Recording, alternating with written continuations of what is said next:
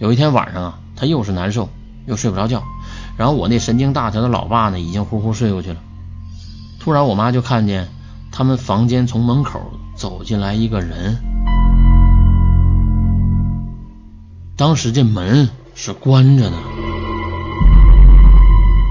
哎呦我去，这门关着，怎么怎么能走进来呢？当时走到他床边，想去碰他的手。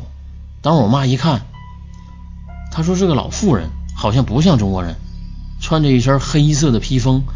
戴着那顶外国老太太戴那帽子，哎，那脸呢刷白刷白的，哎，当时没把我妈给吓死，当时吓得尖叫，当时貌似说了一句“你别动我，你妈的什么类之类的骂人的话”，然后那老太太呢就冲着我妈摆手，我妈讲啊，可能也不知道说是听不懂中国话还是什么，反正还是让我妈别怕，反正就是也是很紧张，冲我妈摆手。后来我妈再定睛看的时候啊，这老太太的颜色就变淡了，后来就消失了。我妈怕我们害怕啊，也怕只是自己的幻觉吧，所以后来没对我们任何一个人说。再后来，我爸带着我我的这小孩回中国过年去了，这家里就剩我和我老公两个人了。因为公司离家很近，我总是比老公早到家。但是呢，我一直就觉得家里啊应该不止我一个人。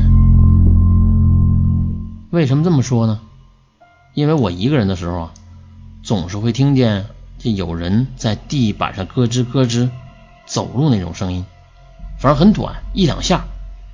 还有就是各种各样的碰东西的声音，翻书啊，反正就是各类应该是人的动作才能发出来的声音吧。但是家里就我自己呀。住在加拿大的朋友也许要问了，你是不是神经过敏呢？这加拿大的房子啊，一直都会有木头发出的声音。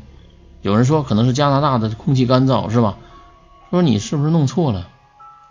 但是大家听好了，我可以负责的告诉你，本小姐在加拿大十年了，这两种声音难道我分不出来吗？啊？但是只要我老公一回家，反正这声音明显的就没有了。反正不管怎么样吧，我就把这遇到这些事儿啊跟老公说了。他给我的就是一个不相信的脸，他妈的奶奶的！反正我的心里就是暗骂呀，这他妈什么老公啊！哼，反正那歌唱的也对是吧？世上只有妈妈好。我觉得只能我的老娘相信我。直到这时候啊，他才把他上面遇到的事儿跟我说了。